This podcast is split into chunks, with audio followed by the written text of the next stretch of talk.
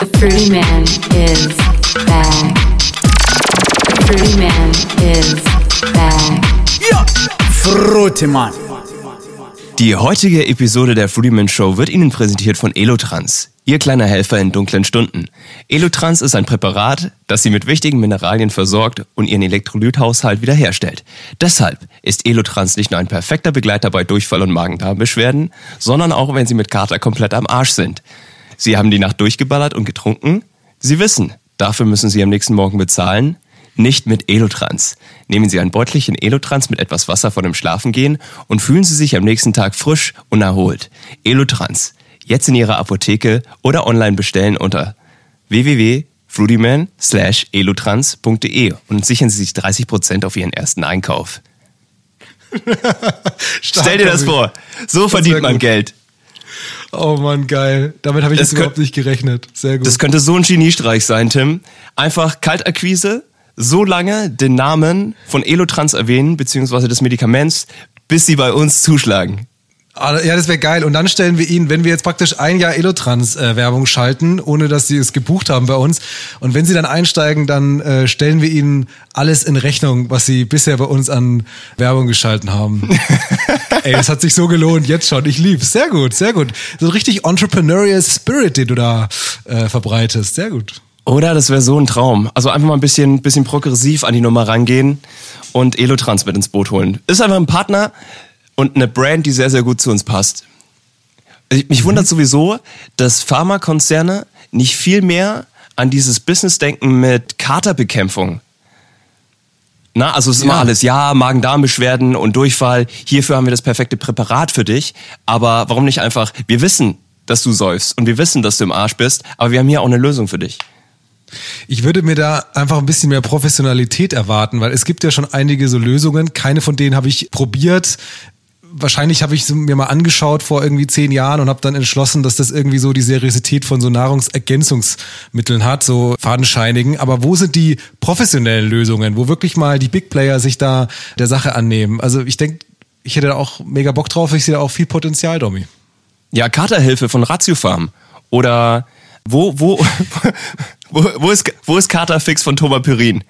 Ja, Ich, ich weiß es nicht. Ich weiß es nicht. Ich finde, Pharmakonzerne haben ja eh so ein Imageproblem. Ja, gut, jetzt gerade so ein bisschen so ein Auf wegen irgendwie Impfstoff und das ist ja an sich was ganz Gutes, ja. Aber wenn ich, keine Ahnung, vor einem Jahr das Wort Pharmakonzern gehört habe, dann, ich glaube, da bin ich nicht allein, da läuft einem einfach nur so ein Schauern über den Rücken. Auch gerade, wenn du die Berichterstattung rund um die Impflieferungen für diverse äh, Corona-Vakzine verfolgst, es ist schon auch ein bisschen shady, ne? Wenn du, wenn du gewisse Impfdosen, eine gewisse Anzahl an Impfdosen versprichst, die aber dann irgendwie auch nicht in dem Umfang geliefert werden können, wie es eigentlich angedacht war, dann aber gesagt wird, ja, die Amerikaner haben ein bisschen mehr bezahlt, die Israelis auch, deswegen geht's dann ein bisschen schneller. Sorry, wir müssen alle Geld verdienen, ist eine Pandemie, aber hey, straight cash. They bought it straight cash. Ich bin ja, ich bin ja ein Fan von Marktmechanismen, aber ich glaube, es muss auch immer Regulierung geben. Und das ist wahrscheinlich die jetzt wieder eine Nummer zu deep, aber der Markt reguliert sich in den meisten Fällen eben nicht selbst. Und das ist ein gutes Beispiel.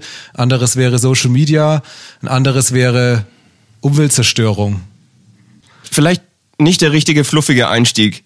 Ja, ich merk's auch gerade so. Ich habe jetzt auch ich habe jetzt auch einfach gestoppt. Du weißt, normalerweise hätte ich da jetzt nochmal weiter ausgeholt, ja. Aber ich mache mir jetzt, während wir so reden, ja auch Gedanken, ob das für die Leute da draußen interessant ist. Und ähm, bin gerade auch zu dem Schluss gekommen, das werde ich nochmal, das werde ich nochmal in einer Sondersendung richtig aufarbeiten.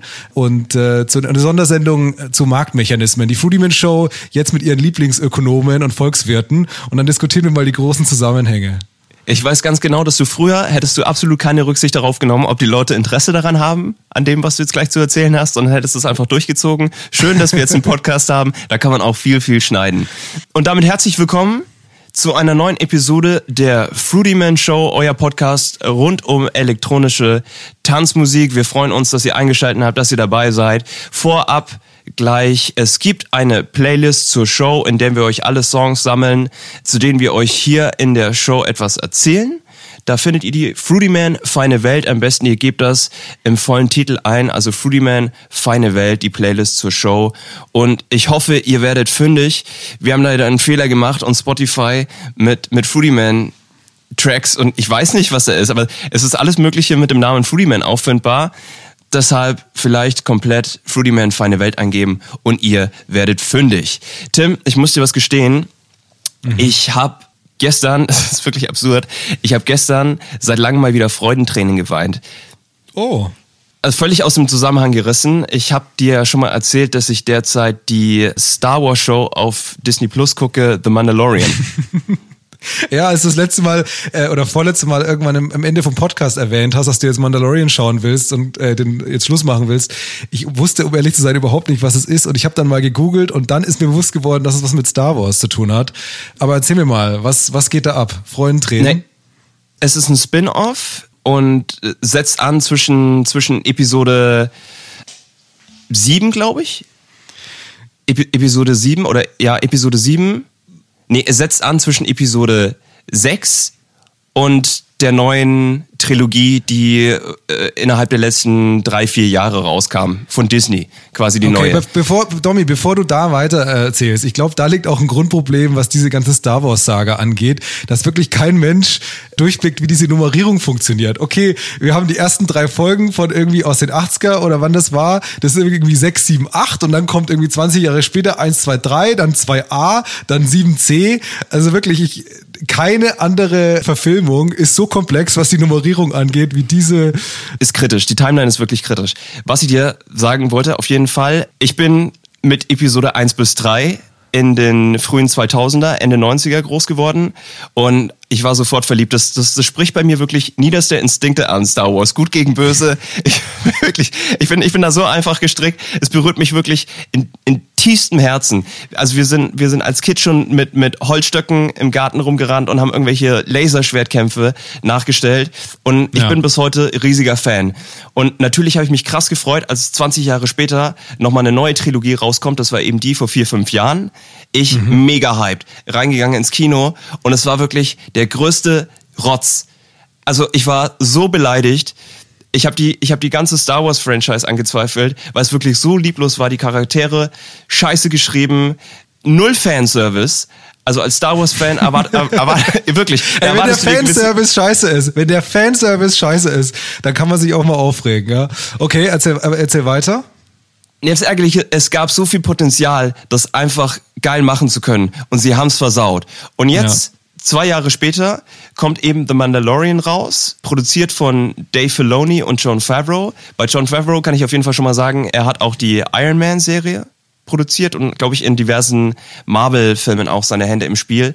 Und die haben so ein Gespür für Star Wars und haben in The Mandalorian auch so viel Nostalgie abgefeiert und auch so legendäre Charaktere zurückgebracht. Und ich habe quasi die letzte Folge gestern nochmal angeguckt, das zweite Mal. Und Boah. ich habe wirklich hemmungslos vor Freude geweint. Es ist so, Beschrei- ich bin so ein beschreib mir scheiß mal- Nerd.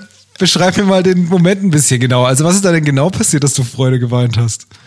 Tatsächlich Serienclimax. Der Bösewicht hat in Form von, von einer, von einer Druidenarmee alle, alle guten, alle guten Charaktere quasi irgendwo eingesperrt und alle Hoffnung scheint verloren und es kommt ein legendärer Charakter, ein Jedi-Ritter zurück, um die Situation zu retten. Die Musik ändert sich und ah, es baut sich einfach zu so einem emotionalen Moment auf und er wird so lange mysteriös gehalten, bis er sich dann auflöst und er wirklich durch die Tür schreitet.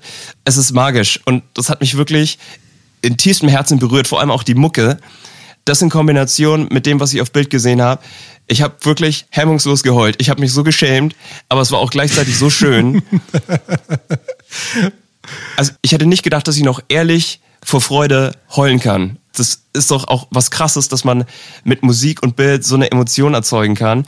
Also fand ich wirklich krass. Das war mein, mein Gefühlsausbruch und mein Gefühlsleben gestern. Da hatte ich auch versucht, dich anzurufen, um mir nochmal Trost zu holen. Freud, Freudentrost. Freundros. Ähm. ich habe dich, glaube ich, in zehn Jahren noch nie so freudig und energetisch über irgendeine Sendung reden hören. Also das muss ich mir wahrscheinlich dann auch mal anschauen. Ja, Aber Disney also, Plus ist das, ne? Also man braucht auf Hab jeden Fall eine gewisse, eine gewisse Star Wars Affinität. Die hilft auf jeden Fall. Aber da hat's mich wirklich gepackt. Aber was dich, glaube ich, auch nochmal interessieren könnte, unabhängig von der Handlung, ist das musikalische Werk. zur Sendung. Produziert von Ludwig Göransson, der auch bei, ich glaube jetzt bei dem neuen Streifen von Christopher Nolan, Tennant, seine Finger im Spiel hat. Und bei Black Panther, auch mega gehypter Marvel-Film, hast du bestimmt mitbekommen. Ja. Und der gesehen, kriegt- okay. auch durchaus sehenswert. Und der kriegt's ganz cool hin, organische Sounds mit, mit so ein bisschen Elektro, teilweise auch mit Dubstep-Elementen zu verbinden. Meistens auch eine dicke 808 drunter. Und es ist immer abgefahren experimentell. Ludwig Göransson. Der Vorname Ludwig, der steht wahrscheinlich auch für Qualität. das kann natürlich sein. Nee, geil. Also da werde ich mir das mal anschauen, aber ich bin immer noch so am, am Hadern und glaube ich auch noch weit weg davon, so ein Disney Plus Abo abzuschließen. Meinst du, dass das bleibt mit Disney Plus? Ach, ist mir auch egal. Star Wars finde ich auf jeden Fall gut, werde ich mir mal irgendwie beschaffen und mir das auch reinziehen. Also wenn du sogar vor Freude weinst, dann. Ich finde schade, dass wir den Moment nicht geteilt haben. Und was mir sofort ähm, kommt, Domi, ist so, ich finde es total gut, dass du das so mit mir teilst, weil ich glaube, viele kennen das, ja. Ich rede jetzt mal von Männern, ja, wo vielleicht das, der Umgang mit Emotionen anders ist. Ich weiß nicht, viele hätten das nicht geteilt. Und ich glaube, da geht der, der neue moderne Mann, der teilt sowas. Der sagt, hey, hier, da war eine schöne Musik im Film, da habe ich geweint. Ist okay, oder? Ich finde ich auch. Ich finde es auch. Und ich finde es auch wichtig, weil die Leute, äh, die Power haben, sowas zu sagen, ich glaube, die sind die Speerspitze von einem modernen Mann. Frauen werden irgendwie, also die, die Rolle, ähm, was Familie angeht, was Beruf angeht, die gleicht sich eben immer stärker an. Und eigentlich ist es eh absurd, wie, wie lang wir diese Rollenbilder, die eigentlich auf der Entrücke, Unterdrückung der Frau irgendwie sehr stark basiert haben, äh, einfach über Jahrtausende aufrechterhalten haben. Und jetzt ändert sich das äh, so ein bisschen. Aber ich glaube eben mit dieser neuen Rolle von Frauen geht eben auch eine Überdenken der männlichen Rolle einher. Und ich finde, da ist das ein wundervolles Beispiel, dass du da genannt hast und dass du da einfach eine gewisse Offenheit gezeigt hast, mit solchen Emotionen umzugehen. Weiß ich nicht, ob das alles schon wieder zu deep ist für einen Electronic Dance Music Podcast, aber musst du mir sagen. es ist da, da hat mich das Thema geleitet. Wir schaffen es natürlich auch phänomenal, um den eigentlichen Kern des Podcasts rumzuschwimmen, aber vielleicht ist auch okay. Es ist keine einfache Zeit. Und am Ende ist es ja auch ein, ein Stück weit ein Selbsthilfe-Podcast und vielleicht tut es auch mal gut, so ein paar Emotionen rauszulassen und auch mal über seine Gefühle zu sprechen. Ich stimme dir da voll und ganz zu. Weil was bringt's mir denn, wenn ich alles in mich reinfress, dann irgendwann Erektionsprobleme habe und Antidepressiva nehmen muss, weil ich die ganze Zeit versucht habe, der starke Mann zu sein und kläglich damit gescheitert bin. Ich glaube, das ist übrigens ein Phänomen, das gerade in ein bis zwei Generationen über uns keine Seltenheit ist. Dann lasse ich lieber mal ganz kurz ein paar Tränen bei Star Wars raus, bevor es mir emotional nicht so richtig gut geht. Deswegen Ja. Und die Seele vergisst recht. nichts. Die Seele vergisst nichts und deswegen ist wichtig, was reingeht, muss auch raus und dann lieber den Big Bang vermeiden irgendwann. Ich muss ehrlich sagen, du musst mich heute ein bisschen durch die Sendung tragen. Ich wollte mir ein paar Stories zurechtlegen, aber habe ich nicht geschafft. Bin ich ganz offen. Ich hoffe, du hast ein bisschen was mitgebracht. Ich habe ein bisschen was mitgebracht. Und zwar hatten wir letzte Woche das Thema unnötige Disco-Accessoires in unserem Podcast, falls du dich erinnern kannst. Jo. Und es ging um Gegenstände, die entweder DJs oder Gäste im Club mitbringen, die eigentlich im Club nicht so richtig was zu suchen haben.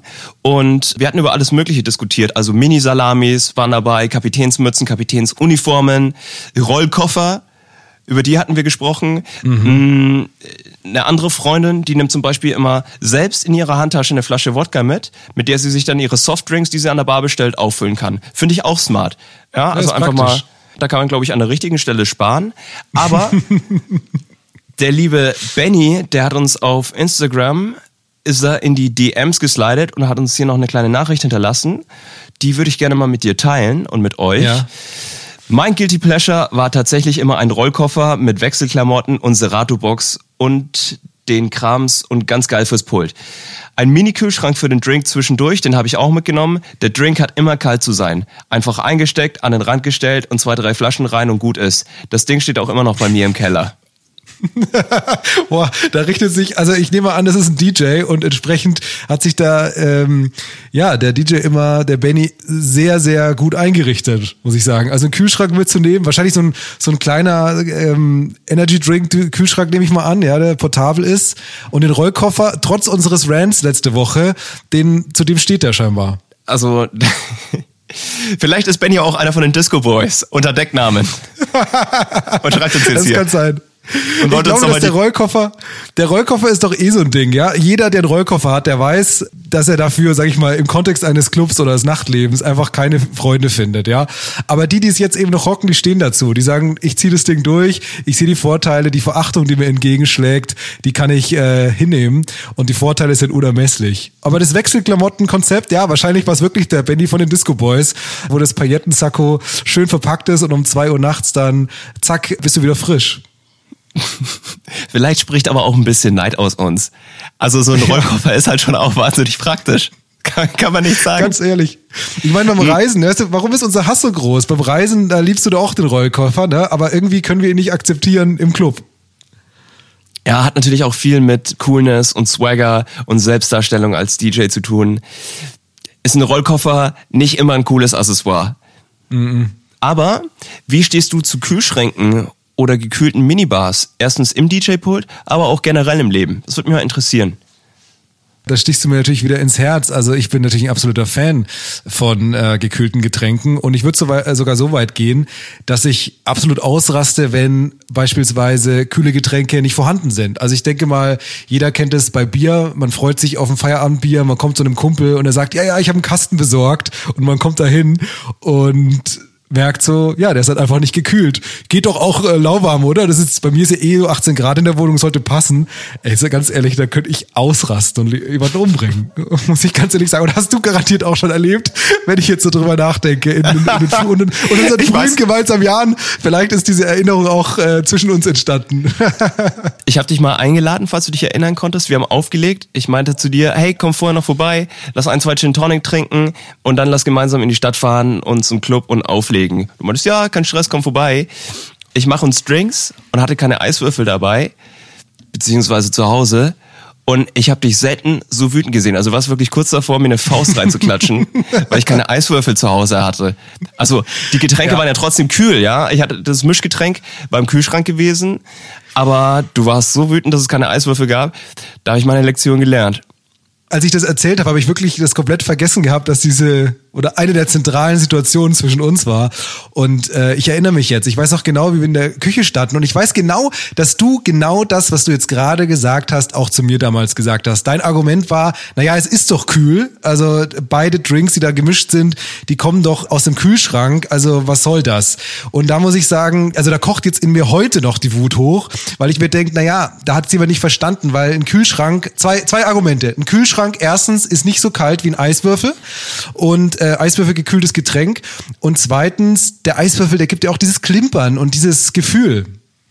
Der Eiswürfel bringt so eine Wertigkeit mit rein, die dann einen bloßen Drink auch zu einem Trinkerlebnis machen. Oh ja, schön. Ja, da kommt Werbe, Werbedommy ist wieder da. Nee, we weißt du was, Tommy? Ich, ich hab, wir hatten eventuell Physik in der Schule und ich muss sagen, in Physik habe ich meistens überhaupt nichts gepeilt. Mal besser, mal, mal schlechter. Aber eine Physiklesson, die hat mein Leben verändert. Und das ist die, der Physiklehrer hat gefragt, wenn ihr einen Topf mit Wasser seht und ihr seht da noch ein paar Eiswürfel drin, wie warm oder kalt ist das Wasser? Weißt du das? Mhm. -mm. Und das, und das und weißt das du genau, dass ich immer an der 5 vorbeigeschrammt bin. Ja, ja. Es wundert mich, dass ich dir diese Lektion nicht schon mehrfach erzählt habe in den letzten zehn Jahren. Aber ich, ich pass auf, es ist ganz einfach. Das hat immer null Grad, das Wasser. Genau null Grad.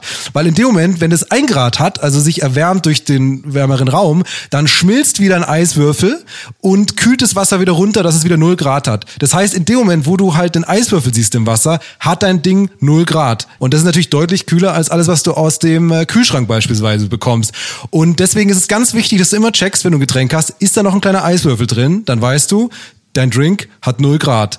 Deswegen ist die Eiswürfel-Supply Chain einfach unfassbar wichtig die Eiswürfel Supply Chain ist auch was, da achtet man im Alter noch mal einen Ticken intensiver drauf. Das ist sowas, da möchte man sich nicht mehr auf dem falschen Fuß erwischen lassen. Ach, total. Und im Endeffekt ist es einfach der Look and Feel von so einem Getränk. Der wird doch einfach auch wichtiger, ja.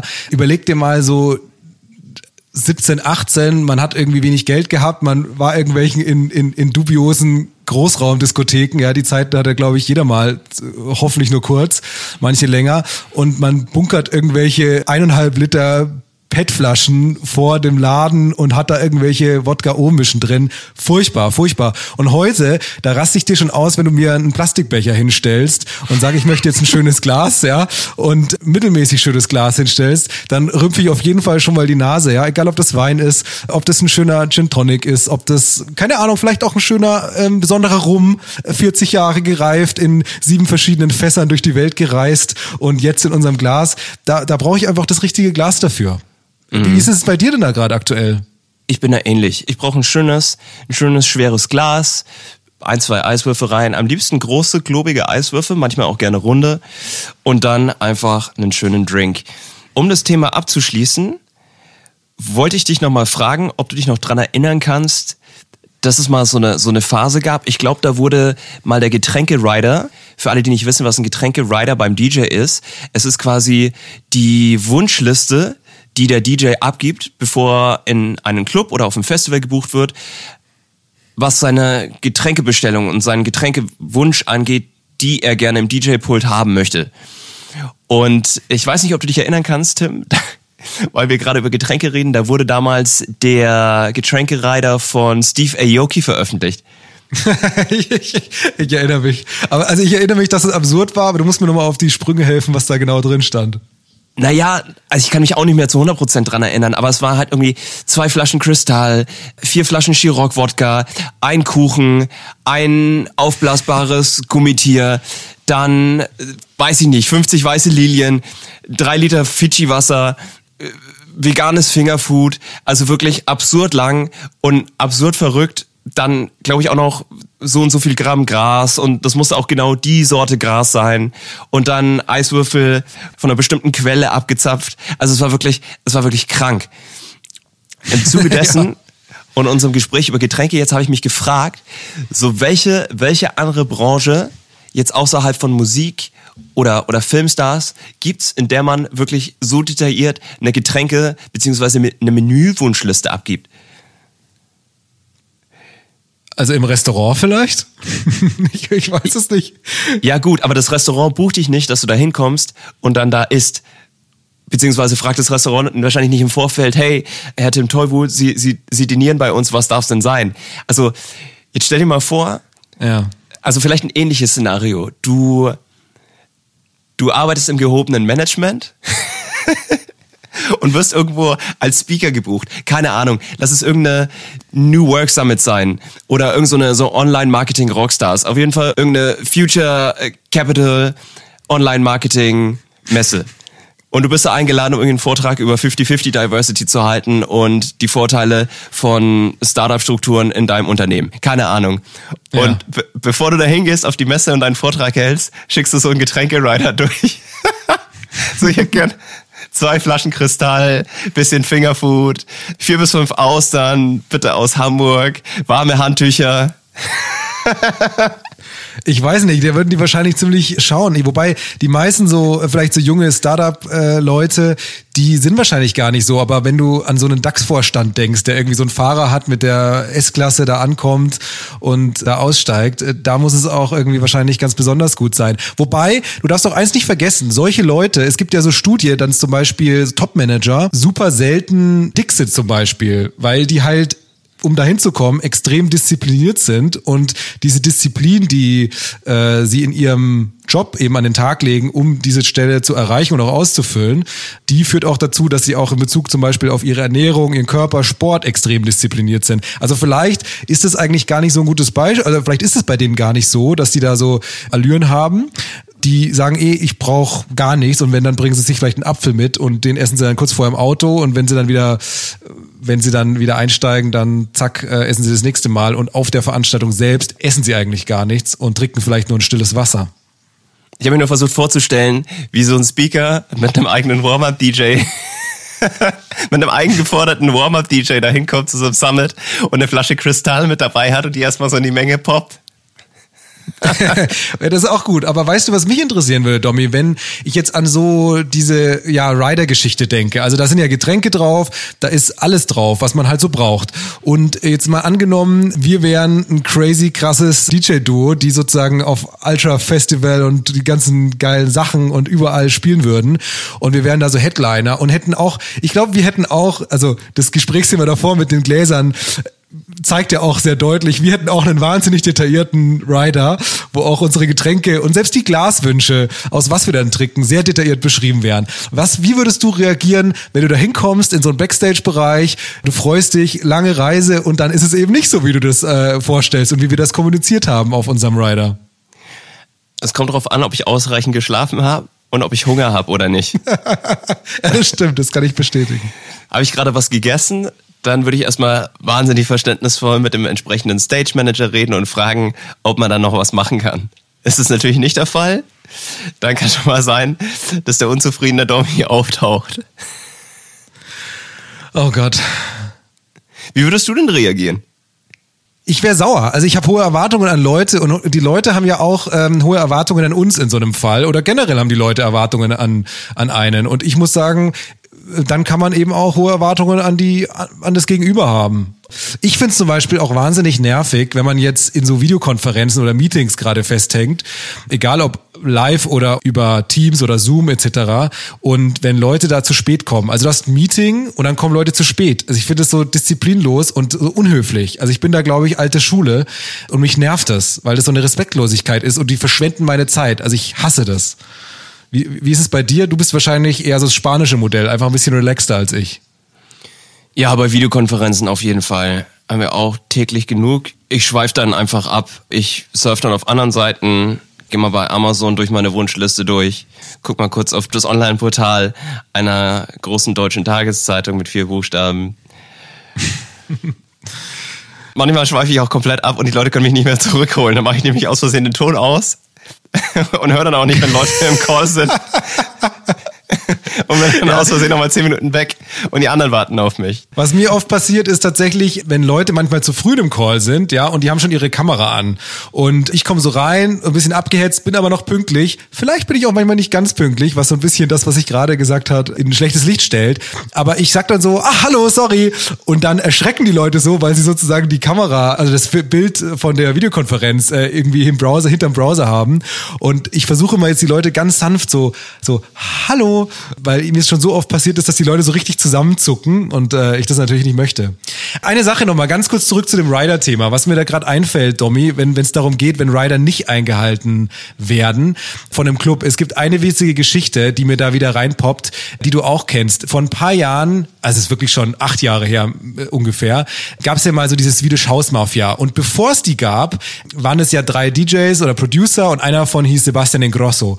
Und wir nennen jetzt mal nicht den Club und auch nicht die Stadt, aber wir wissen aus guten Quellen, dass der damals schon ein richtiger Weltstar war und dass sich der Club, der den gebucht hatte, wahnsinnig viel darauf eingebildet hat und wahnsinnig happy war, dass sie Sebastian Ingrosso an dem Abend in dem Club, deren Club haben. Was ist passiert? Die hatten da ihre CD-Spieler.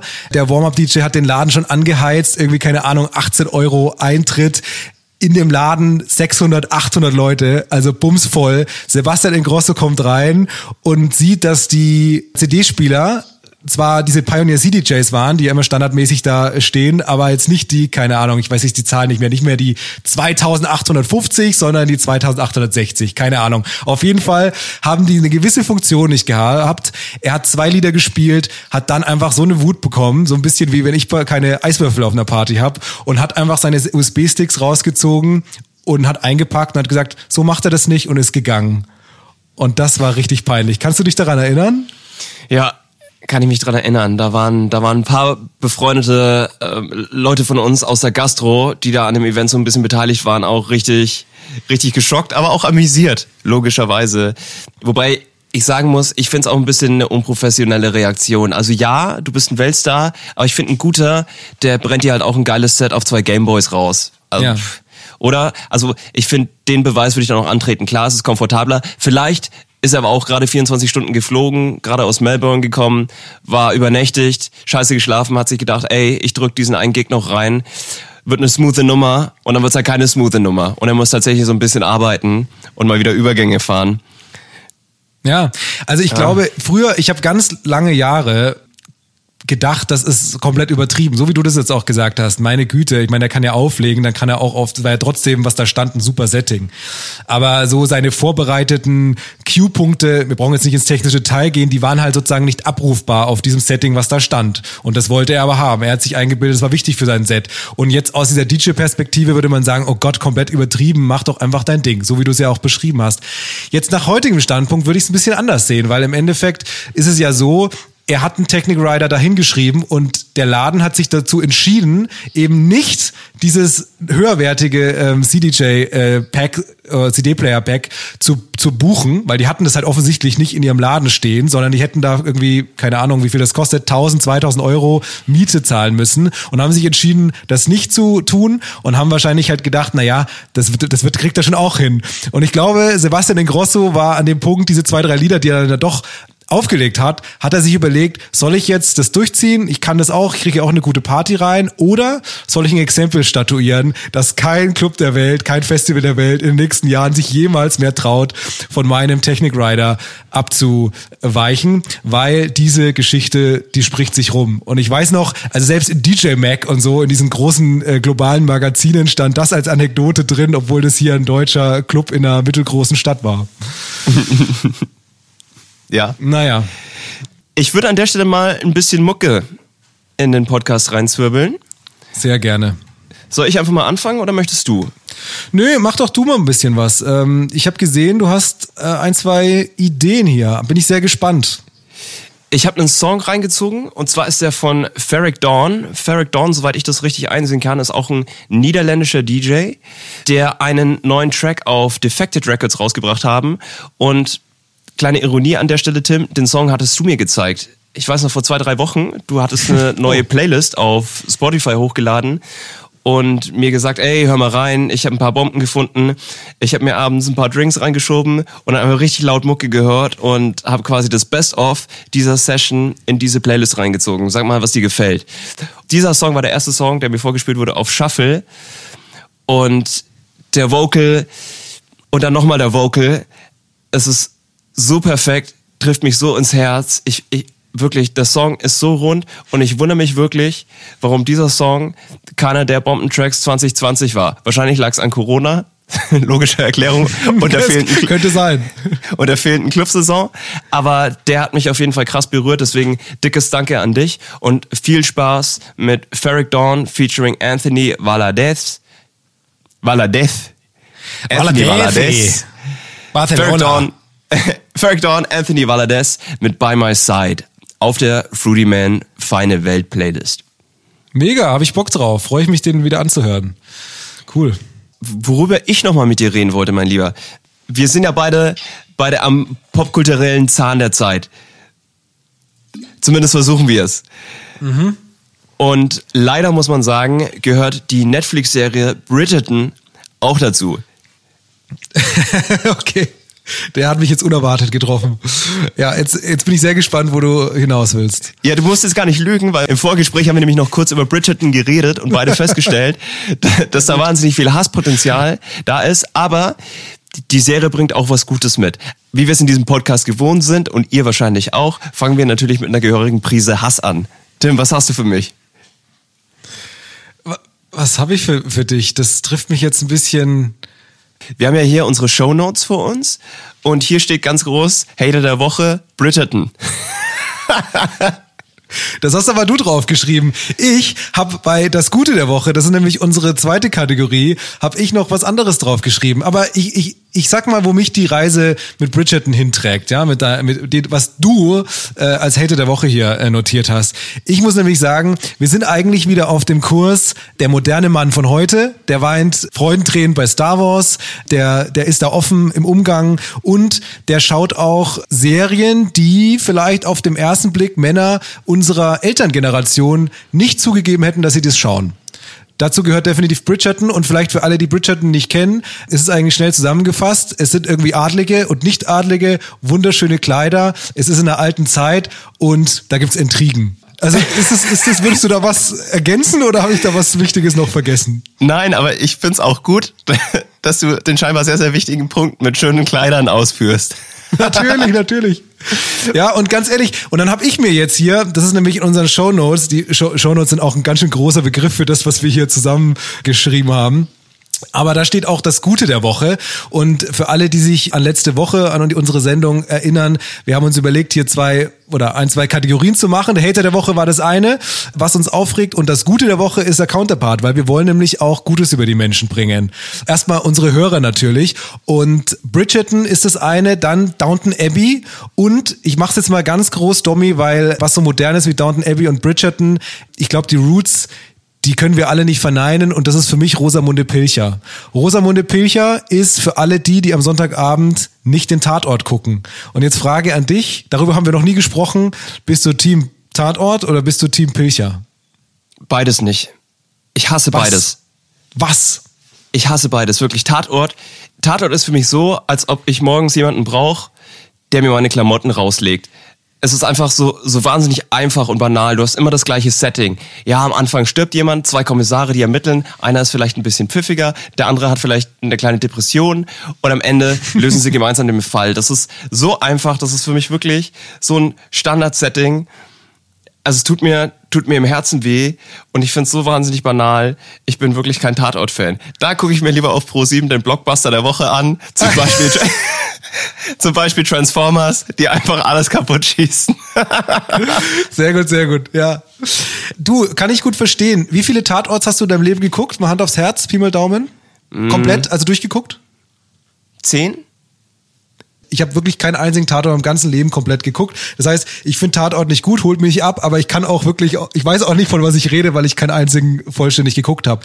Aber ich sag dir eins, kennst du das, wenn man in Urlaub fährt und man ist eine Woche im Urlaub und am letzten Tag sagt man so, keine Ahnung, seiner Freundin, Frau, Kumpels, naja, Kumpels nicht, weil mit Kumpels hat man meistens keinen Chillerurlaub, sondern ein bisschen mehr partymäßig.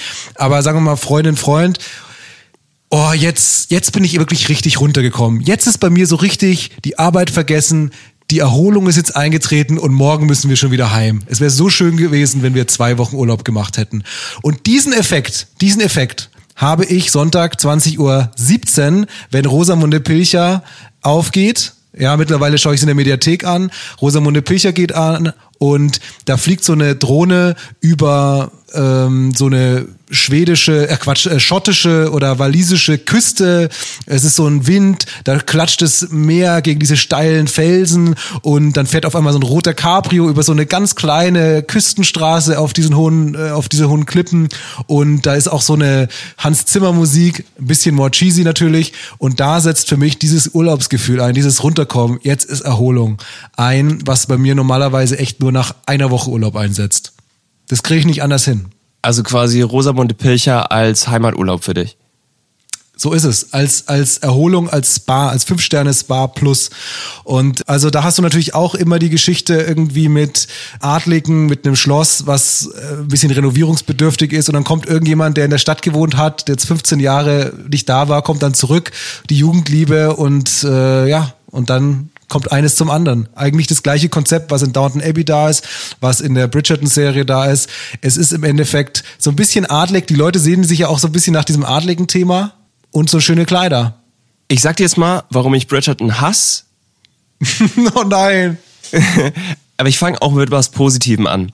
Was Oh, das mir, von dir. Was ich, was ich bei Bridgerton wahnsinnig gut finde und progressiv ist, dass, also was ich an Bridgerton gut finde, ist zum einen, dass die quasi People of Color so super selbstverständlich in adligen Rollen darstellen und präsentieren und als Adelsgeschlechter. Das finde ich total gut und irgendwie sehr zeitgemäß, aber zum anderen finde ich, wenn man darüber nachdenkt, hätte man sowas immer gemacht und einfach äh, farbige Menschen ganz natürlich in derartigen Positionen und mit Adelstiteln oder als, als äh, Königsgeschlecht dargestellt, dann glaube ich, macht es schon ein bisschen was mit der Gesellschaft und es wird als völlig normal und verständlich angesehen. Von daher, das, das, dafür möchte ich einfach mal eine Lanze brechen. Das finde ich tatsächlich sehr, sehr gut. Das ist mir tatsächlich auch aufgefallen und ich muss sagen, da erkenne ich aber ein übergeordnetes Theme, weil ich glaube, dass gerade Netflix, also vielleicht auch mehr als Netflix, aber gerade Netflix hat einige Serien im Programm gerade, wo wenn man genau hinschaut, man eigentlich so eine riesige Kampagne für ein gewisses Thema entdecken kann. Und du hast gerade Mhm. eins genannt, ja, also People of Color in diesen adligen Rollen, was faktisch ja sehr wenig präsent war, bis vielleicht gar nicht. Bin jetzt kein Experte. Äh, wenn man das anschaut, dann merkt man so, hm, okay, das ist ja interessant, aber das rückt was gerade und das setzt, das löst was eine, in, aus in einem. Also mir ging es genauso und man merkt auch, wie absurd das eigentlich war über Jahrhunderte und Jahrtausende, wie die einen Menschen irgendwie andere aufgrund von Äußerlichkeiten, Herkunft etc. systematisch ähm, diffamieren und ausgrenzen und ausbeuten und ja auch viele Konflikte, die wir momentan haben, aktuell immer noch sehr stark auf diesen auf diesen Ausbeutungen beruhen. Und was ich noch gemerkt habe, ist, das Thema Homosexualität wird in sehr vielen Serien auch ganz locker behandelt. Also da ist auch sicherlich so, dass jetzt unsere Kinder ganz anders aufwachsen als vielleicht noch unsere Eltern, auch sicherlich getrieben durch viele Dinge, aber auch durch solche Serien, die sich solchen Themen annehmen. Und ein anderes Beispiel, was mir direkt noch einfällt, dann würde mich interessieren, wie du das siehst. Eine Serie, die heißt Sex Education, die war ja auch extrem erfolgreich letztes Jahr, wo es halt im Endeffekt eine riesige Dr. Sommer Aufklärungskampagne ist. Also mit allen so Missverständnissen, die man irgendwie als 13, 14, 12, 15-Jähriger hat über Sexualität und äh, die Ängste, die damit einhergehen und diese Erwartungen, die man vielleicht, die, wo man Angst hat, dass man die nicht erfüllen kann. Ganz viel wird da ja in dieser Storyline aufgenommen und entsprechend eingeordnet. Und ich glaube, dass alle, sag ich mal, Heranwachsenden, die jetzt in diesem Alter gerade sind, die das geguckt haben, dass die auch da ganz anders vielleicht viele Dinge jetzt für sich persönlich einordnen, als sie es getan hätten, wenn sie das nicht gesehen hätten. Sehe ich zu 100% genauso. Also es ist ein schöner, luftig, locker, leichter Umgang mit, mit relativ sperrigen Themen, beziehungsweise Themen, die eigentlich nur im, im gesellschaftlichen Verständnis so sperrig gemacht werden, wo wir Ja. dann auch wieder bei der Thematik, äh, ja, wie, wie rede ich und kommuniziere ich über, über Gefühle oder Tabuthemen, während die ja Bridgerton oder Sex Education, aber auch, was hatten wir am Anfang? Downton Abbey, Rosamunde Pilcher, was meinst du? Rosamunde Pilche sehr, sehr gut aufgreift. ja, ja, schön. Also da werden vor allem Themen wie Homosexualität wahnsinnig zeitgemäß getackelt. Ja, wahnsinnig zeitgemäß, ja. Ähm, Rosamunde Pilcher ist, ich glaube, letztes oder vorletztes Jahr gestorben. Also die Person, die das alles geschrieben hat. Kleiner, kleiner Side-Fact.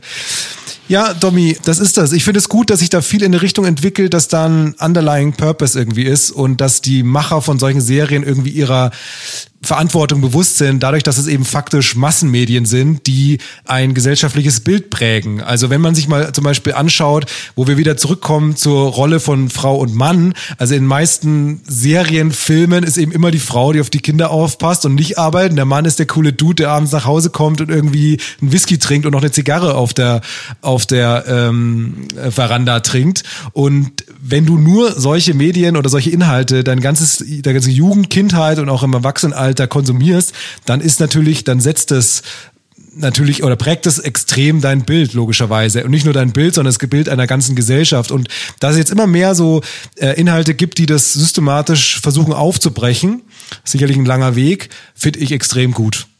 Vielleicht ist das auch der Grund, weswegen House Music bei uns beiden so einen hohen Stellenwert hat, beziehungsweise auch bei vielen anderen Menschen, weil ich finde, House Music hat so eine wahnsinnige Zugänglichkeit und schließt niemanden aus und war schon immer sehr, sehr, sehr, sehr nach vorne gewandte Musik, die die LGBTQ-Community mit eingeschlossen hat und, und Subkulturen so schön mit eingegliedert hat. Und ich finde, das zieht sich ja bis heute immer noch so durch. Und ich finde auch, dass House Music in den letzten Jahren eigentlich nicht diesen Credit für die Aufbauarbeit einer modernen Gesellschaft bekommt, den House Music eigentlich verdient hat. Weil Also- es, es, war vielleicht ein Ticken zu, zu hochtrabend. Und man merkt eventuell, dass wir Freunde von House Music sind. Aber was ich damit sagen will, es ist, es ist einfach wahnsinnig positive Musik, die grundsätzlich erstmal zugänglich für jeden ist und niemanden ausschließt. Ja, weil es gibt, es gibt Ja. Rocker, ja, und du musst, du, du musst dann ein Stück weit auch, also klar gibt's natürlich auch Genreunterschiede, ne, aber als Rocker musst du schon erstmal ein rockiger Typ sein. Gerne auch mit Lederjacke, gerne auch mit langen Haaren, gerne auch mit Ja. Jeansweste und ein paar Aufnähern hinten drauf und Silberringen. Und als, als Rapper hast du natürlich auch ein gewisses Image, das du pflegen musst. Ey, aber House Music hat die Tür offen für jeden. Das Haus steht immer offen. Oh, beautiful. Ich muss sagen, jetzt sind wir so in irgendwelche Rosamunde Pilcher Geschichten und dann noch in irgendeinem Deep Talk abgedriftet. Ich wollte jetzt auch wieder zurück zur Hausmucke und der Übergang ist dir wirklich exzellent gelungen. Da muss ich mal ein ganz großes Moderationslob aussprechen für dich. Aber ähm, Und auch der Rocker. Ich muss sagen, das, das triggert gleich so viel bei mir. Also der Rocker im Sinne von auch der Mettler, das ist auch eine, eine Gruppe von Menschen, vor der hatte ich so als 16-, 17-Jähriger immer mega Angst. Ja, wenn die so schwarz gekleidet, die waren dann auch so im Bus gesessen, haben Springerstiefel an und lange Haare und haben immer so fies geguckt. Und ich hatte immer mal wieder Momente, wo auf einmal der Rocker aus seiner, weil irgendwie, keine Ahnung, eine Frau hingefallen ist oder so, äh, oder eine Oma hingefallen ist, aus seiner, aus seiner Mettler Rocker Ding rausgekommen ist und dann auf einmal halt so ein mega netter Typ war und überhaupt nicht dieses, wovor man Angst hatte vor diesem Erscheinungsbild, es war dann auf einmal so hilfsbereit und total nett und das ist mir schon öfter mal passiert. Gibt sicherlich auch genügend Arschlöcher, aber und auch bei bei Rap oder Hip Hop, ja, also es baut natürlich sehr stark auf irgendwie du bist scheiße und äh, deine Mutter und so weiter und und auch einem gewissen Frauen, also einem sehr einstelligen Frauenbild auf. Und das hast du alles, wie du gesagt, bei House Music nicht. Und ich glaube, was dir so ein bisschen schwierig gefallen ist, ist zu beschreiben. Ich würde, ich würde es so formulieren. House Music ist inklusiv. Also es holt so alle rein. Äh, wie du sagst, die Haustür steht immer offen. Und ich glaube, dass es schon immer diese Unterschiede zelebriert der Leute. Alle sind unterschiedlich, egal wo du herkommst, komm dazu und feier mit uns eine kleine Party. Und das liebe ich auch so sehr. Und die Verlässlichkeit des Viervierteltakts, die ist natürlich auch wichtig. Gerade in unsicheren Zeiten, wie bei globalen Pandemie, wenn es Kriege gibt, dann braucht man Verlässlichkeit. Und der Viervierteltakt, der Housebeat, der gibt einem Struktur im Leben und Verlässlichkeit.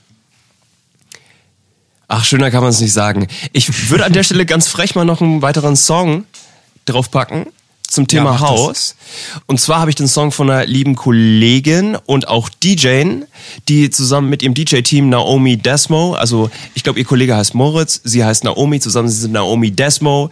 Auch hier äh, in Berlin-Neukölln wohnt die liebe Naomi. Die hat auch einen sehr, sehr exquisiten Musikgeschmack, gerade wenn es um Haus geht. Und in diesem einen kleinen Zeitfenster diesen Sommer 2020, auf dem wir mal auf einer Gartenparty eingeladen waren, mitten in Kreuzberg. War ganz nett, ein schöner Geburtstag. Wir haben uns schön einen reingestellt zu zweit. Wir waren die einzigen beiden, die uns auf der Party gekannt haben, Naomi und ich.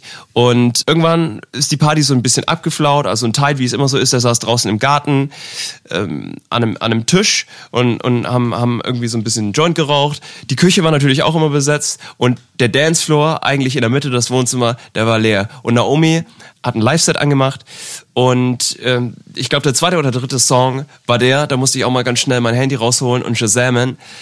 Es ist Liam Geddes mit Can't Change. Liebe Grüße an der Stelle, Naomi.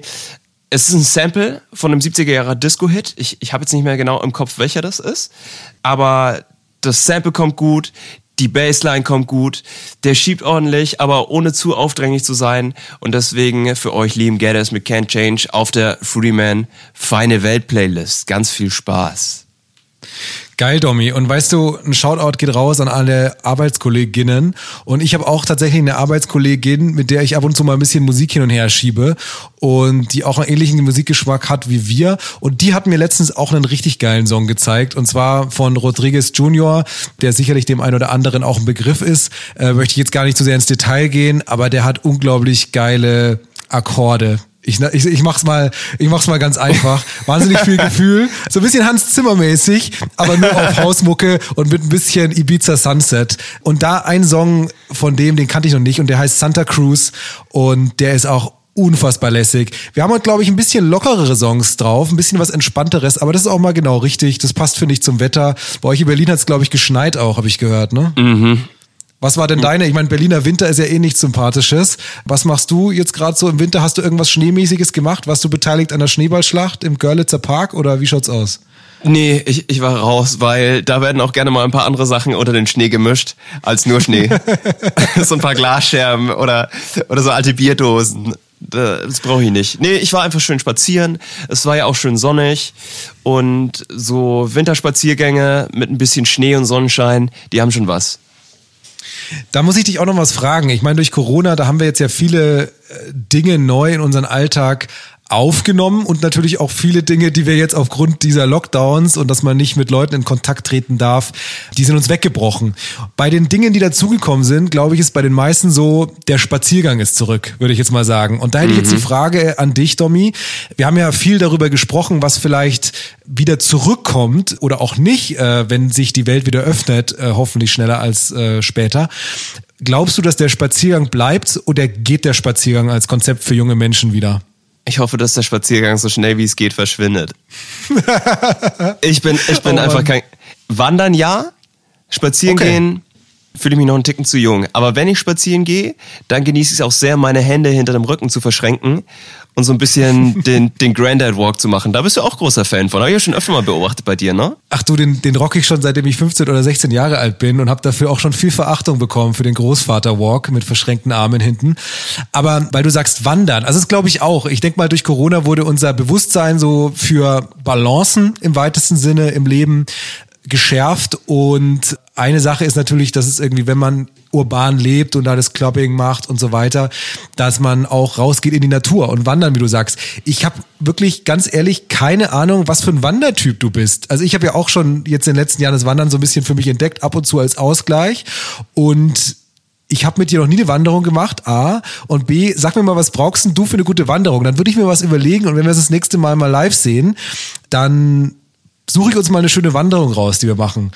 Gib mir mal so ein paar Richtwerte. Braucht es irgendwelche Burgen drin, Höhlen? Wie lang äh, muss es sein? Was für ein Wandertyp bist du? Ich liebe tatsächlich äh, Wandern auf Berge. Also idealerweise können wir gemeinsam einen Gipfel erklimmen. Da stehe ich drauf. Was ein Bonus wäre, wäre eine schöne Klamm, durch die man gehen kann.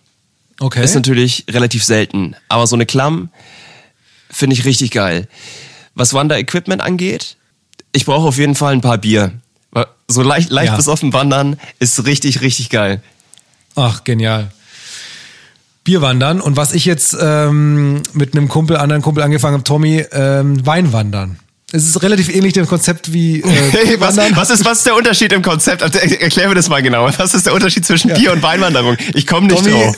Tommy, ganz ehrlich, so weit bist du noch nicht. Da kommen wir, also das auf den ersten Blick mag das alles äh, sehr einfach erscheinen, aber ich habe da Konzepte erprobt über über zehn Jahre und so einfach wie es scheint, ist es alles nicht. Das ist viel Planung nötig. Die Supply Chain ist wichtig, da ist viel Strategie wichtig. Da sind wir im Thema des perfekten Rausches, was ich auch nochmal aufgreifen werde in einer der nächsten Sendungen. Aber da lass uns mal zurückstellen. Gib mir noch mal ganz kurz eine Einschätzung. Wie stehst du zu Burgruinen und zu Höhlen? Oder gibt dir das gar nichts? Höhlen brauche ich nicht, weil ich Okay. aber auch die Höhlenlandschaft in Deutschland nicht so spektakulär finde. What? Ja, ich bin in ein, zwei gewesen, aber, aber Die Höhlen. Höhlenlandschaft. Also nicht so spektakulär wie die dänische Höhlenlandschaft, oder? oder ja, aus? genau. genau. Okay. Mm, Nee, Höhlen, Höhlen reizen mich einfach nicht so. Mit einer Burgruine und so ein bisschen historischen Kontext, damit kriegst du mich. Okay. Okay. Mhm. Gut, damit kann ich arbeiten. Ich, ich überlege mir mal was und äh, ich habe. Äh, gib mir noch eine Sache, äh, Länge, also vielleicht Kilometer oder Stundenanzahl. Was ist für dich eine gute Länge? Mm, kommt tatsächlich auf die Route drauf an. Also, wenn es die Route hergibt, dann bin ich auch bereit, bis zu acht Stunden mit dir zu wandern. Boah. Mhm. Okay. Aber wenn die Route eher unspektakulär ist und man sich dann vielleicht einen Ticken mehr aufs Trinken beschränken kann, dann darf es auch so eine entspannte Vier-Stunden-Wanderung sein. Weißt du, so ein bisschen, so ein bisschen wackeln. Über den Ja, Wanderweg und wackeln. genau, und genau an so einer Aussage merke ich, dass du auch relativ unerfahren noch ist, was das Konzept von Bier- und Weinwandern angeht. Aber da bist du bei mir an der genau richtigen Adresse. Ich werde dich in diese magische Welt einführen. Und auch nochmal an alle da draußen, immer verantwortungsvoll. Wir können keine Risiken eingehen im Leben. Also zumindest sollten wir sehr kalkulierte Risiken eingehen. Und ähm, nochmal der Shout an alle, das bitte verantwortungsvoll. Aber äh, Domi, ich nehme dich an die Hand und ich werde uns was Schönes zurechtlegen. Ja. Äh, apropos Burgruinen. Was ich vorhin noch zu Bridgerton sagen wollte. Weil es, ist, es, ja, es ist so eine Wohlfühlsendung heute, Tim. Wir müssen auch ein bisschen Edge reinbringen. Ja, und Okay. Prise Hass. Hass ist mir heute zu kurz gekommen. Hass, Hass, Mhm. Hass. Und zwar, was mich bei Bridgerton wahnsinnig irritiert und auch richtig wütend macht, ist, dass du im Hintergrund bei der Show immer wieder klassische Interpretationen von Popsongs hörst. Ist dir das aufgefallen? Nee. Also finde ich fürchterlich. Da hast du dann zum Beispiel von, von Billie Eilish, Bad Guy, und im Hintergrund spielt so ein, so ein Streicherquartett den Song irgendwie nach. Das finde ich so fürchterlich. Das macht mich richtig wütend. Das ist auch das Einzige, was mich an der Sendung aufregt. Weil dieser ganze Kitsch und Prunk, das finde ich gar nicht so schlimm. Aber diese Klassikinterpretationen von Popsongs, Alter, tut Find mir ich richtig weh. Ja, finde ich ganz fies. Und es gibt irgendwie, es gab ja auch mal diese Zeit, wo diese Mashups so berühmt waren, irgendwie verschiedene Songs so zusammenmischen und das ist, ich meine, das war so mal ein, zwei Mal cool und es ist einem so unglaublich schnell auf den Sack gegangen. Also so, so, so Mashup-Geschichten mit verschiedenen Stilen, immer, immer ein sehr, sehr schmaler Grad. Was ich sagen muss, äh, was ich ziemlich geil finde, auch rückblickend, ist dieses eine Album von Jay-Z und äh, Linkin Park. Ist es noch was für dich? Also ich meine, das ist überhaupt nicht mehr mein Gesik äh, Musikgeschmack seit äh, weit über zehn Jahren, aber Ja, aber habe ich was verpasst? Habe ich was verpasst? Ist Linkin Park das klassische Musikorchester von Hans Zimmer? Oder? Ja, Nein, das- aber Linkin. Park ist doch eine New Metal Band. Ja, Also natürlich. hat es denn mit Also klassischer Musik zu tun? Ja, natürlich nichts, aber irgendwie halt so dieses, dieses äh, Mischen von Stilen. Also bist du sozusagen offener als ich für das Mischen von Stilen, die, äh, dieses, Klassik-Ding. Das, das geht dir auf die Nerven. Äh, erzähl ich das richtig? ist nur dieses Klassikding. Auch, ich, ich Okay. finde, ich, ich finde, es ist auch kein gutes Zeugnis für Deutschland, dass jemand wie David Garrett, dieser, dieser Teufelsgeiger, der Blonde, Ja, den kennst du auch, ne? natürlich. Natürlich. Das, das erstens, dass der hier gutes Geld verdient. das, ist eine Schande. das ist wirklich eine Schande. Aber auch, dass der sich einfach Popsongs schnappt und die dann einfach, einfach nachgeigert. Es, es klingt immer gleich beschissen und damit halt Nummer 1 Alben rausbrät. Das finde ich so traurig, aber gut. Da, wenn wir, wenn wir jetzt Fässer aufmachen, welche Alben in Deutschland auf der Nummer 1 landen, der Albumcharts, dann kommt man aus dem Weinen nicht mehr raus. Deswegen, Ja, voll. was hältst du davon, wenn wir die Sendung mit noch ein bisschen Qualität abrunden? Ich habe gesehen, du hast hier noch einen Song. Ich habe einen Song und ein Thema muss ich mit dir auch noch äh, öffnen. Und zwar geht's um diesen Netflix-Film äh, What We Started. Oder ist das ein Thema, was wir nächste Woche uns mal annehmen? Unbedingt. Shoutout an der Stelle auch wieder an unsere liebe Premium-Hörerin Hanna, kann man eigentlich fast schon sagen, die uns auch immer wieder mit Themen und Input versorgt. Und so auch mit What We Started. Ist eine Doku-Serie auf Netflix, die allerdings schon 2017 erschienen ist. Wir haben sie beide bis jetzt noch nicht geguckt und ich glaube, wir haben unsere Hausaufgaben gemacht und beide mal reingeschaut, oder? Domi, ähm, ich muss dich korrigieren. Ich habe sie geguckt. Ich bin gestern Abend fertig geworden. Und es ist eine Doku-Serie mit nur einer Folge. Das kommt von so einer anderen Zeit, das heißt Film. Aber, ähm, sorry. ja, ich finde es so mittelmäßig, ich weiß. Aber, ähm, also du hast sie noch nicht geguckt. Ähm, Doch, ich habe sie auch geguckt, sag ich ja. Ach so, okay, ja, dann lass uns mal ganz kurz noch drüber reden, weil also für alle, die sie nicht kennen, ist es wirklich eine Empfehlung der Woche. Da sind wir wieder, die Empfehlung der Woche.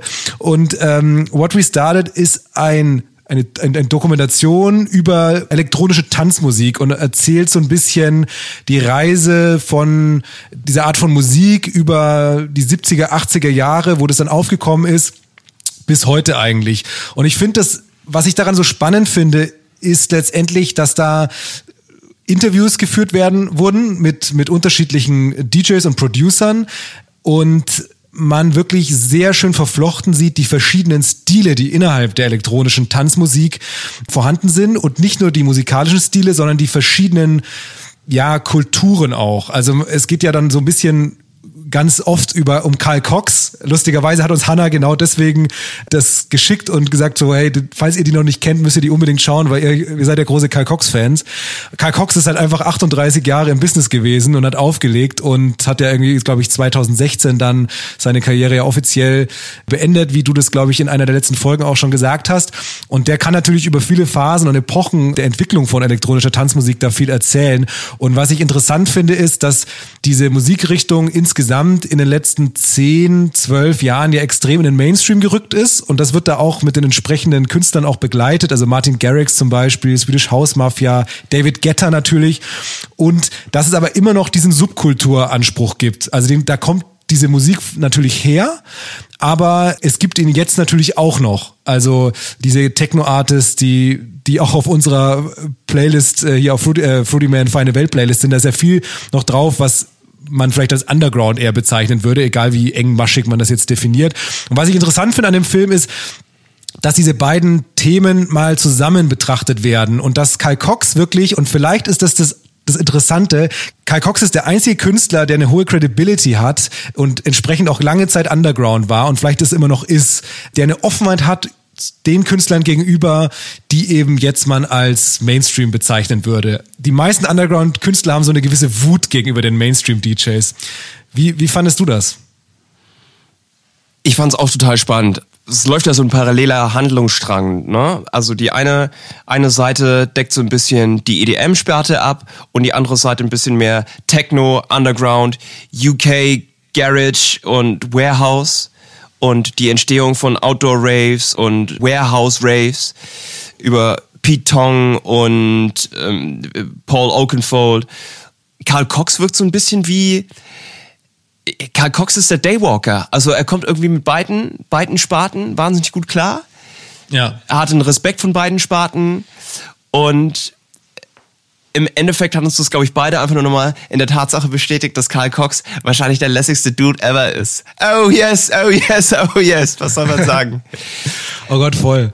Aber ich muss auch sagen, eine, eine Sache wollte ich mit dir noch besprechen. Ich meine, ich habe angefangen irgendwann mit so 15, 16, 17 in elektronische Tanzmusik abzugleiten. Und ich weiß noch zu Abi-Zeiten an der Abi-Party mit 19, da waren wir 120 Leute, die Abi gemacht haben. Und ich weiß noch, da waren vielleicht zwei oder drei, mich eingeschlossen, die Haus- oder Elektromucke gehört haben. Alle anderen fanden das einfach extrem scheiße. Also es war so extrem nischig, keine Ahnung warum. Und jetzt ist es ja komplett anders. Also sicherlich auch dank solchen Leuten wie David Guetta etc finde ich auch ganz spannend, wie sich das über jetzt die letzten, ja, 15 Jahre etwa so fundamental verändert hat. Ja, ich kann mich noch an Zeiten erinnern, da gab es nur Hip-Hop-Areas. Und wirklich, wer, die, die House-Areas, die waren dann, waren dann mit fünf Leuten bestückt und 500 Leute waren in der Hip-Hop-Area und haben halt zum zehnten Mal Usher mit Yeah gehört und sich gefreut. Ja. Ganz kurz, Aber eine Sache muss ich da noch, ja, oder noch zu dem Thema oder? Genau, eher noch zu dem Thema, was, was mich auch ein bisschen, bisschen geschockt hat und was wir, was wir gar nicht so auf dem Schirm hatte. Hausmusik hatte ihren Ursprung auch ein bisschen in Disco. Es ging eigentlich los mit Livebands, die in Clubs gespielt haben und von Livebands gab es dann so langsam eine Transition zu Disc-Jockeys, also Leuten, die dann eben Vinylplatten ineinander gemixt haben, weil man gesagt hat, hey, wir brauchen nicht jedes Mal eine Band, wir können da noch ein bisschen mehr Variationen reinbringen, indem wir einfach einen Disc-Jockey hinstellen, der durch verschiedene Genres springt. Aber ein Genre, das natürlich gerade in den 70ern sehr, sehr präsent war, war Disco. Disco war der neue Underground. Ja. Funk, Disco, wofür wir auch beide ein sehr, sehr großes Herz haben. Und ich fand es absurd, dass in Chicago tatsächlich eine Veranstaltung stattfand, also eine Art Smash, Smash Disco Records Summit, bei dem sich Rockfans getroffen haben und Leute aus der breiten Mitte, die ihre Disco-Platten mitgenommen haben und verbrannt und zerschreddert haben, weil es hieß, Disco ist Gay Black People Music und Subkultur und schlecht und der Teufel. Deswegen bringt mal alle eure Disco-Platten mit. Die verbrennen wir alle zusammen hier im Baseballstadion. Na, und dann hast du da wirklich Typen gesehen, die so ein bisschen Redneck-Style, ähnlich wie vom Kapitol, schön, schön mit so einem Golfkart durchs Stadion gefahren sind und dann eben skandiert haben, We were rock and roll, we were rock and roll, burn those disco CDs, they took a job. Weißt du, so, dem Style. Und dann denkst du so, Alter, dieses, dieses Land, also wie kann man, wie kann man Disco so verteufeln? Und dann sieht man eigentlich auch mal, was, was Hausmucke über Disco, über Subkultur eigentlich für einen Weg hinter sich gebracht hat. Also das fand ich wirklich spektakulär. Also es war mir nicht klar.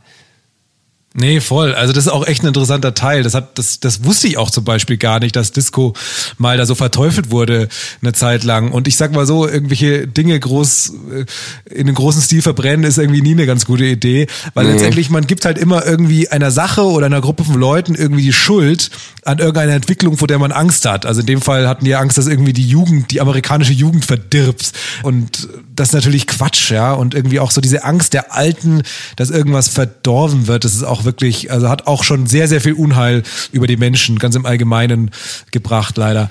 Nee, also für uns äh, wirklich eine Empfehlung, What We Started. Viele von euch haben die bestimmt schon gesehen, aber für alle die, die das noch nicht getan haben, auch Leute, die vielleicht jetzt an diesem Haus- und Elektro-Thema gar nicht so im engeren Sinne interessiert sind, für auch für die ist das wirklich eine coole, eine coole Doku und echt ein, echt ein Tipp. Und ja, also man wird auf jeden Fall Karl Cox-Fan danach, so, so viel ist sicher.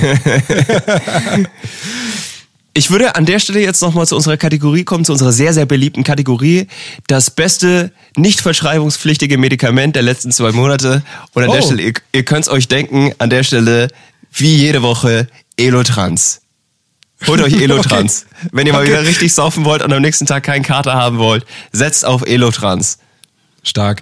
Das, das war's schon. Ich würde nämlich doch eine andere Sache sagen. Ähm, wie, wie du vorhin auch gesagt hast, What We Started war ja wieder mal eine Empfehlung von unserer lieben Freundin der Hanna, die uns wirklich immer direkt, also die der Feedback gibt. Die Folge ist gerade online und, und sofort kriegen wir eine kritische Analyse. Das ist ein bisschen so Reich Ranitzky-mäßig, was wir, was wir anders besser machen müssen und natürlich auch was äh, Input, was wir an Content reinnehmen können. Ich finde fast, wir müssen auch so eine, so eine Kategorie, also fast so eine etablierte Kategorie oder Rolle für sie da ähm, reingeben in unsere Show. Also so ein bisschen so Orakel von Hanna mäßig. Äh, Hast, ist das was äh, oder geht das zu weit, Domi, in deinen Augen? Kann ich mir wahnsinnig gut vorstellen. Wir brauchen halt nur einen guten, ich sag mal so, unsere Kategorien, was haben die gemeinsam? Ein hochwertiges Branding. Da sind, ist überall viel Gedanken reingeflossen, was ist erstmal contentmäßig, was da passiert und wie nennen wir das Ganze, ja? Und das heißt, wenn wir so weit gehen, wie ich das gerade beschrieben habe, dann müssen wir uns natürlich dafür auch einen sehr guten Namen einfallen lassen. Und da würde mich einfach mal interessieren, hast du da was in deinem Köpfchen? Hananas. Frisch auf den Tisch. Oh, schön. Hananas. Frisch auf den Tisch. Okay, also. Passt auch gut zum? Fruity Man. Ja, natürlich, natürlich.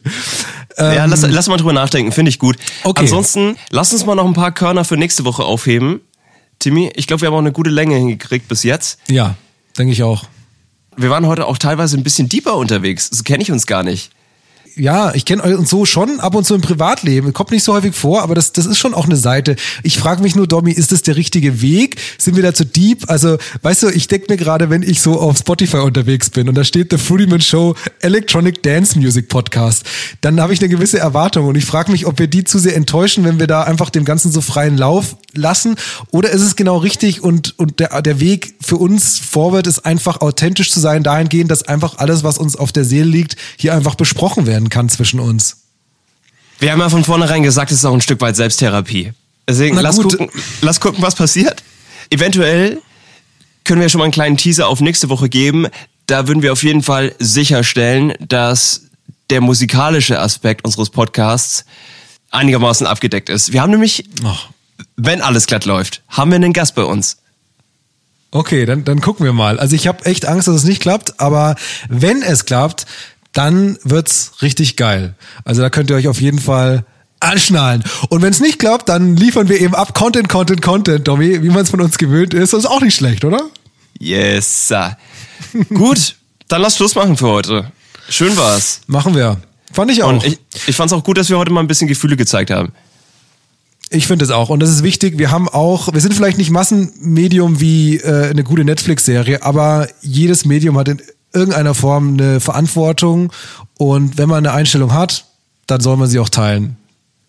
Damit auf Wiedersehen, lieber Timmy. Ich wünsche dir einen wunderschönen Abend. Wir hören uns nächste Woche. Hoffentlich auch mit Gast. Bis denn. Ciao.